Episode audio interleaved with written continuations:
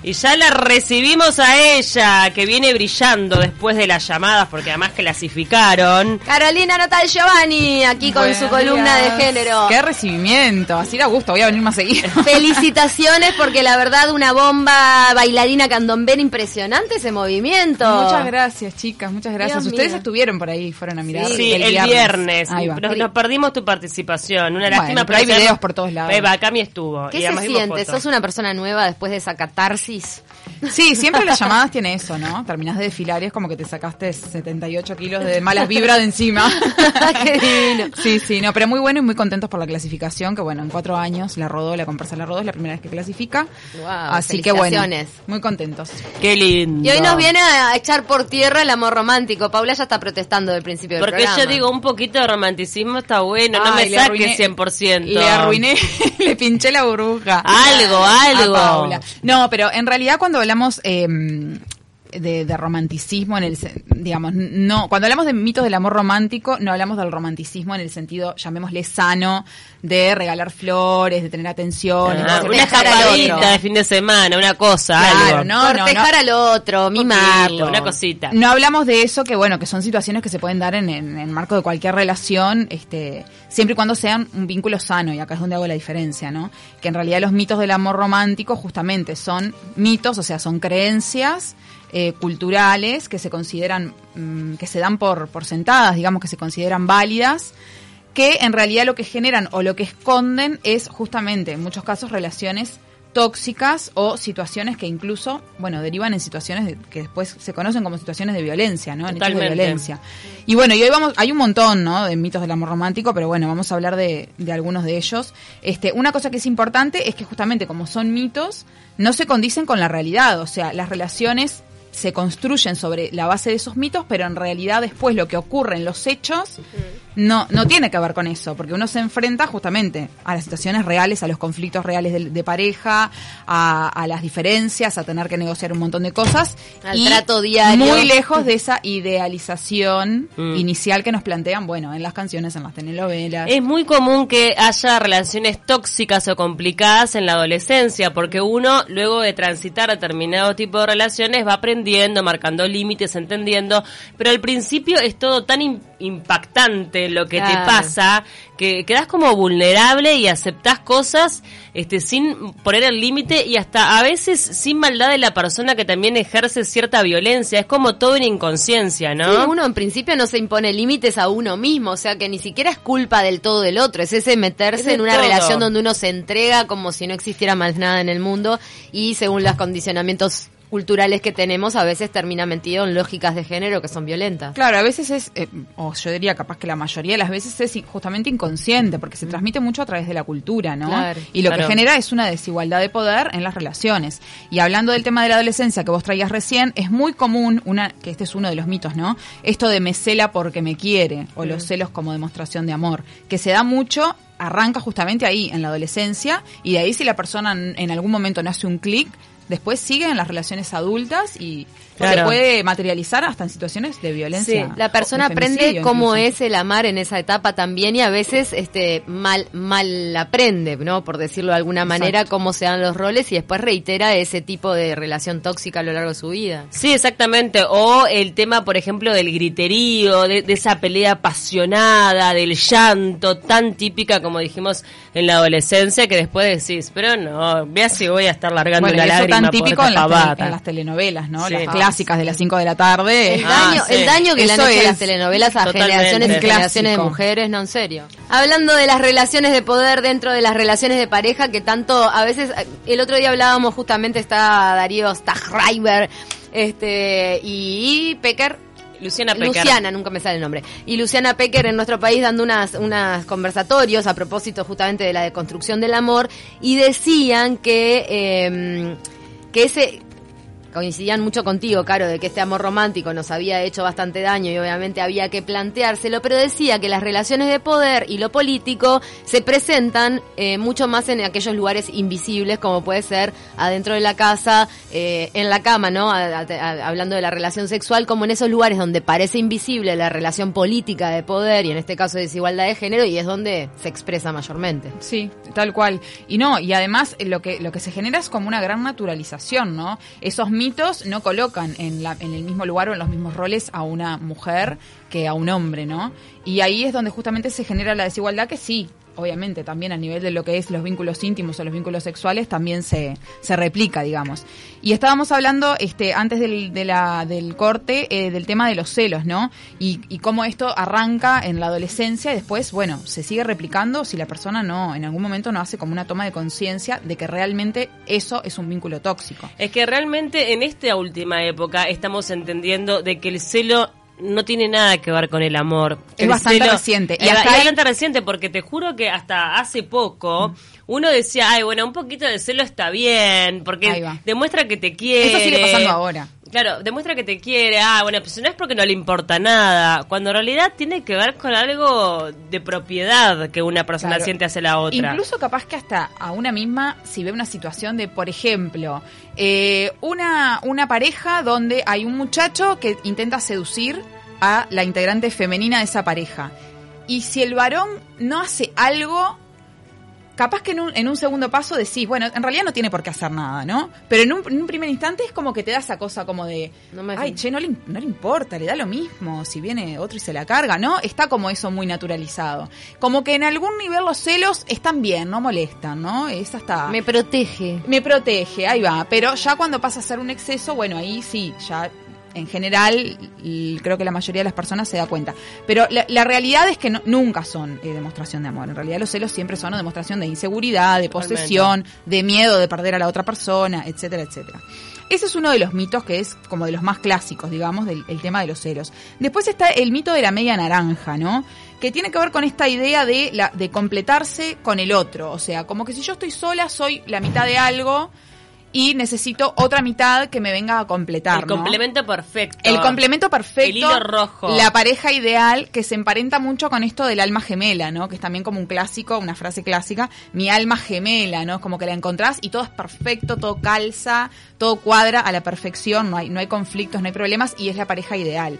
Y en realidad, de nuevo, o sea, cuando eso empieza a bajar a la realidad, claramente no es así y empiezan a, vivirse las situaciones de las parejas reales, ¿no? Que hay que resolver un montón de cuestiones. De hecho, no habría que irse de tema, pero también está hasta culturalmente mal interpretado. Se toman eh, cuestiones de, de, sabidurías o terapias místicas, como puede ser hablar de un alma gemela, y se lo interpreta como que es la persona perfecta de puro amor, cuando en realidad en, en, esos otros ámbitos el alma gemela se refiere a una experiencia que vos tenés pactada otra vida para experimentar en esta y aprender y no significa que te lleves felices forever, o sea. No, igual de todas maneras lo que sí pienso es que también al día de hoy le, damos una carga a nuestra pareja, es decir, está como bien visto y de forma sana que mi pareja me haga ser mejor. Que mi pareja haga que yo saque lo mejor de mí. Que mi pareja me, mm. y eso está aceptado y en realidad estamos cargando a, la pareja de que haga cosas que tenés que hacerlas vos sola. Exacto. Sí, sí, lo cargamos con la responsabilidad de nosotros ser mejores a partir de ese vínculo. Eh, tiene que ver con eso, sí, de la media naranja y, y se reflejan un montón de frases que las vemos un ejemplo clásico son las canciones, ¿no? Por ejemplo, esto de contigo me siento completo, sin mm. ti no soy nada. ¿Cuántas canciones hay que dicen sin ti no soy nada? Un millón, no sé cuánto. Pero es una frase que si uno se la pone a analizar, bueno, el sin ti no soy nada es la base, imagínense en un vínculo de que, que ya parte de una, de una relación violenta. Mm. Cuando el hombre llega al sin ti no soy nada y la mujer lo deja, y bueno, si, si, sin ella no es nada y ella lo deja, ¿qué es lo que pasa? Que sos nada, la nada misma. La nada, entonces como no soy nada, me mato y te mato. Eso es lo que termina pasando. Es que realmente no tiene sustentado en todos estos mitos. Bueno, pero es que hoy por hoy con toda esta revolución yo creo que van a cambiar hasta las películas de Hollywood, porque el otro día hablábamos, ¿no? La de Jerry Maguire, por ejemplo, que termina ella diciendo You complete me, tú me completas y es la cosa más romántica y todos nos derretíamos en aquella en aquel momento. Y hoy quizá voy al cine, miro esa misma frase y digo, "Ah, pero qué dice?" no, como que nos cambia el no. concepto, pero realmente venimos, no, no es muy, no es tan nuevo esto. Sí, la- para mí la pareja, No, no, no, la- no, una pareja sana es una pareja que se acompaña en los procesos que tiene que hacer cada uno, pero Exacto. es tu compañero, es tu sostén, tu amigo, no sé, o sea, qui- quien está a tu lado en las buenas y en las malas. Exacto, lo que ha ocurrido históricamente es que los vínculos, como vos decías hace un rato, esta toma de conciencia es bastante reciente a nivel de, de cronológico, digamos. Históricamente las relaciones se han construido sobre estos mitos y otros, que no vamos a nombrarlos todos, pero se han construido sobre eso, no se han construido sobre la base del respeto, la igualdad, la tolerancia, no, eso lo estamos aprendiendo las, eh, las nuevas generaciones en realidad. Entonces es todo un trabajo que hay que hacer y justamente la psicóloga Roxana Gaudio, una de las cosas que plantea es que uno tiene que estar bien con uno mismo y sostenerse para poder generar un vínculo sano con el otro. Esa frase media cliché pero que es muy real de hay que amarse uno mismo para después amar al otro, Es- en los cual. hechos es así. O sea, si yo no logro tener un buen vínculo conmigo mismo es imposible que yo pueda respetar Sí. y tolerar y aceptar a la otra persona. Lo ideal es que vos puedas estar bien siendo adulto solo y que tengas después una relación sana, pero que sepas que si esa persona el día de mañana no va a estar más, vos vas a seguir estando bien porque ya estuviste bien. Y que se sume, a que sea una sumatoria a tu vida y no algo que le falta, ¿no? Sí, y además lo que, lo que también lo que decía Paula hoy, ¿no? Si esa otra persona viene a completar esa mitad que a mí me falta y falla, entre comillas, ¿qué mochila le estamos cargando? Claro. De no pudiste encajar. No pudiste sacar lo mejor de mí. Para completarme. Pero sacalo vos solo, ¿qué vas a hacer? Exacto. Después hay, hay otro que es. Sacalo vos solo. Carolina, yo hacía copy-paste con canciones de Chayanne y Cristian Castro. ¿Fui un romántico, un chico cursi o un pelotudo? Bueno, va- voy a, voy a, me mata, Gabriel, me Voy mata. a spoilear la próxima po- columna porque a partir de esto de hoy, este va a ser el disparador para en la próxima columna hacer análisis de canciones. Ay, Así gracias, que ahí le Caro. contestamos a... Ahí, mirá, a la tengo oyente. tanto para aportar. Tenemos un material de sobra. Dios mío. Después hay otro que es de los más así nefastos de, de toda la lista, que es la del amor todo lo puede. O el mal llamado amor incondicional, ¿no? Porque- Contigo pan y cebolla. Ah, el amor incondicional lo tenemos hacia los hijos y creo que es el único, no sé. sí, sí, puede ¿No? ser. Digo, Sí, incondicional 100%, ¿qué decís? Sí. Lo, haga lo que haga. Es verdad.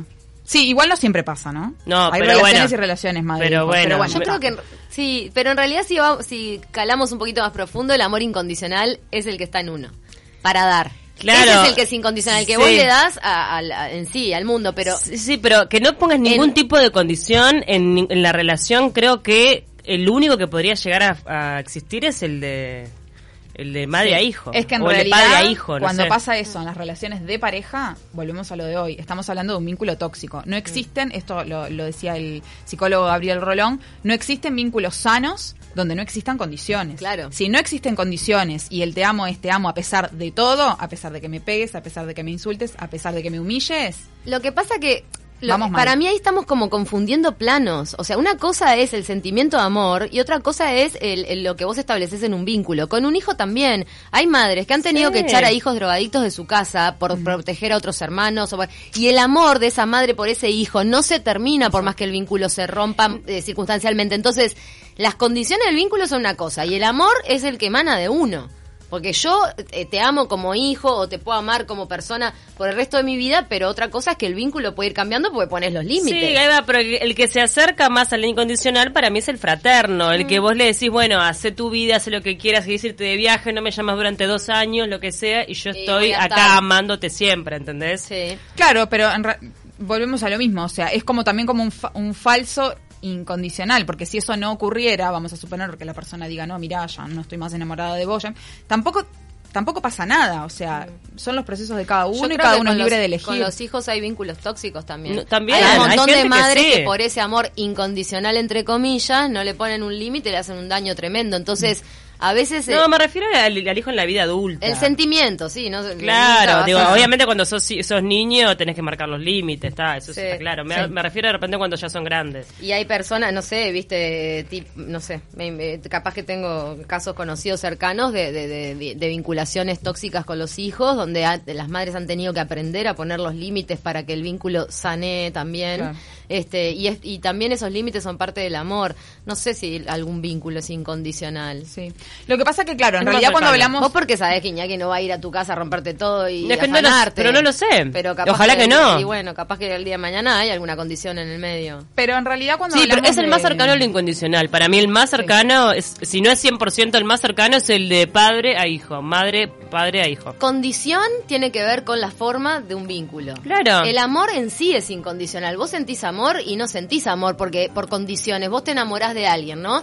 Y esa persona no es porque ah, Sí, pero- cumple esta condición, esta condición. esta- El amor eh, para mí emana de Claro, uno, pero ese ¿se es, entiende? claro, pero ese es el amor, vamos a llamarle verdadero. Claro. Cuando hablamos de los mitos del amor romántico, justamente estamos hablando de sobre qué bases no reales o Claro. mitos se construyen las relaciones y no es sobre siempre sobre ese amor puro y, y No, del corazón ese amor es el que emana de uno. Después la forma que adquieren los vínculos tiene mucho que ver con cómo somos criados, Exacto. nuestra cultura. Y, lo que ha ocurrido en ¿qué los hechos es que esa incondicionalidad lo que ha llevado, sobre todo a las mujeres, es Sí. a situaciones de sometimiento, De de, abandonar. Sus, si me amás, tenés que dejar tu familia. Si me amás, Totalmente. no tenés que irte a tal viaje. Sí, sí, sí. Si me amás, tenés que mudarte a la casa donde, no sé, ejemplos sí. millones, ¿no? Pero siempre eso de re- tenés que renunciar por mí, que en realidad es algo que la persona perfectamente puede tomar la decisión de hacerlo. Decir, bueno, yo apuesto por esta relación, dejo mi cambio de trabajo, cambio de ciudad, me alejo de mi familia porque quiero apostar por esto y tomo la decisión de hacerlo, pero de forma libre. No como un en, el, en un contexto Claro. de desigualdad donde hay una presión. Por no perder a la pareja, condiciono mi vida, ¿no? Quizás tu decisión es, bueno, ta, prefiero vivir con esta persona, en, no sé, cambiar mi vida por esta persona, pero que sea algo que uno lo, lo quiere. Exacto. Y vos hace un rato comentabas lo, de, lo del amor para siempre, ¿no? Mm. Esto que este, hablabas de una película, que ese es otro de los mitos, el, el mito del amor eterno, ¿no? Eso de que, bueno, que, que los- uno escucha a las parejas para siempre juntos. para- Está bárbaro. eh, Cuando hasta es- que la muerte nos separe. hasta que la muerte nos separe. Lo que pasa es que algún cuerno. No, es lindo, es lindo cuando uno está enamorado o está en pareja proyectar a futuro, ¿entendés? O decir, este, pa, me encantaría envejecer contigo. Es lindo hacerlo, independientemente de que puede pasar o no, porque uno nunca sabe las vueltas de la vida. Tal cual. Pero me parece que tampoco está bueno eso de ya cortarte esa posibilidad como que si no pudiera existir, ¿entendés? O sea, so- lo soñás, lo decís y después ves qué va a pasar. Claro, eso mm, mm, vuelvo un poquito para atrás. Eso es los mm, es una, un ejemplo, digamos, que se puede dar en un vínculo sano. Cuando el vínculo no es sano y cuando la construcción la construcción de la relación se hace sobre la base de estos mitos inconscientemente, lo que ocurre es al revés. Construyo esta relación sobre la base que es para toda la vida y cuando no es para toda Sí, la vida. el mandato del casamiento antes, digo, en otras Bueno, generaciones, esto es, olvídate. eso es, esto del mito del amor eterno es sí, es lo que sustenta los matrimonios, o sea, no digo que hoy lo, que hoy suceda, suceda, pero históricamente es la base por la cual las mujeres, ahí sí era hasta que la muerte los separe, pase lo que pase, Banco contra viento y marea. Porque es mi familia y chao, punto. Me encantó que yo ayer comentaba la- el- el- lo que dijo Enrique Iglesias con respecto a su pareja Ana Kurnikova. Mm. Que increíblemente hace 20 años que están juntos con los jóvenes que son y le preguntaban de nuevo, ¿se casaron? ¿Están casados? Y él dijo, hace 20 años que, que, vi- que vivo con ella o que estoy con ella. Tengo tres hijos. ¿Qué, qué, qué les importa si estoy casado? O sea, ¿Qué es, es mi mujer. Ya está, como que por los hechos. Sí, es la, Y bueno, la tradición. Quizás haya una pareja donde hayan transitado momento a momento también sin preocuparse, ¿no? De- Claro, de repente proyectando como un sueño, como, pa, qué bueno estaría meter un viaje a tal lado, qué bueno que sería, no sé, imagínate cuando el otro sea grande, no sé, tonterías así, pero bueno, obviamente en, en el fondo uno nunca sabe lo que puede llegar a pasar. Claro, el tema es que no todo el mundo lo tiene justamente, no todo el mundo lo tiene tan claro y cuando estas cosas se toman tan literal, pasa una cosa que le dice el psicólogo Jorge Cohen de Facultad de Psicología, que es lo del amor para toda la vida es complicado porque viene atado al te quiero y sos mía. O sea, Mm. en ese nivel, el mito del amor romántico Es malísimo. es Nocivo. nocivo. Claro. Ahí va. Y simbólicamente una representación clásica de esto del amor eterno es el candado. Sí, sí. El candado es la imagen Ay, sí. Vos sabés que a mí siempre me rechinó el tema de los candados. Bueno, acá, en- acá en acá Facal y en otros lados muelles con candados y cosas. ¡Pa! Y mismo, ¿sabés qué? El- la palabra que yo a veces la tengo in- incorporada, pero que me molesta mucho, esposo. sí. Esposa. Esposo, esposa. Pa, no, Es como de- Sí, no- sí. Es mi compañero, en todo caso. mi- Cuando en realidad, viste que eh, el- la, la acción es desposar. O sea, sacarle ese Sí. compromiso, porque el, el esposarse es en el compromiso. Por eso no te declaran esposo y esposa, te declaran marido y mujer. Claro. Está mal dicho mi esposa. Mi esposa es cuando es tu prometida. Cuando vos te casaste, desposás porque ya sos marido y mujer. Claro, bueno, pero se usa Digo, mucho. porque está también mal interpretado. Y esposo, esposa, a mí Claro. a veces me pa, qué feo Eso que... alude Claro. al compromiso del, del Coloquialmente del se año usa me- esposo, sí, esposa. pero del Sí. año de- del año previo, lo que sea, cuando te comprometiste a que te vas a casar, se supone. Claro. Pero uno mira a qué niveles lo hemos deformado, que decís mi esposo, mi esposa, como si anduvieran esposados Con por la vida. naturalidad y, y es una palabra con una connotación tremenda. Tremenda, Sí, tremenda. tal cual. Y después el último que vamos a hablar hoy es eh, lo del amor no duele, ¿no? Esto del, del amor idealizado, ¿no?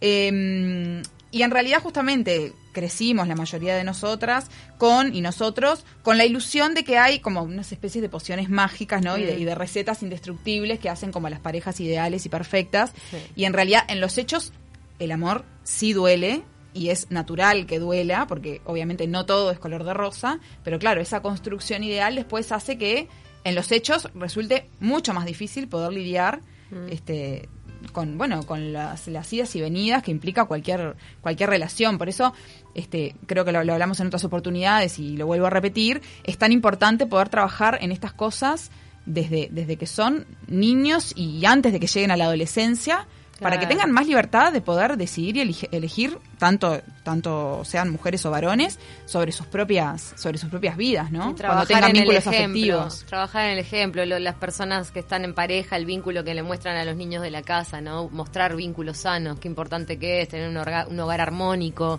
porque eso es donde ahí se aprenden las relaciones no Sí, tóxicas, cuando sí, uno Claro, es Eh, chico es y ve a su- complejo, es complejo el tema porque en realidad uno no debería trabajar en el apego, este si uno obviamente tiene el desapego absolutamente desarrollado, puedes decir, esta persona no me hace bien, me retiro, pero también lo cierto es que a veces estamos con eso de la inmediatez y de Mm. buscar el placer constante cuando una relación, como dijiste vos recién, se construye y tiene momentos difíciles, entonces no es tipo, ante cualquier incomodidad no te quiero más. No, aparte tampoco le podés achacar al otro todas las incomodidades internas, porque Sí, uno por o la vida... situaciones externas que pasan, Claro, la vida ah, no, misma. ahora no me haces...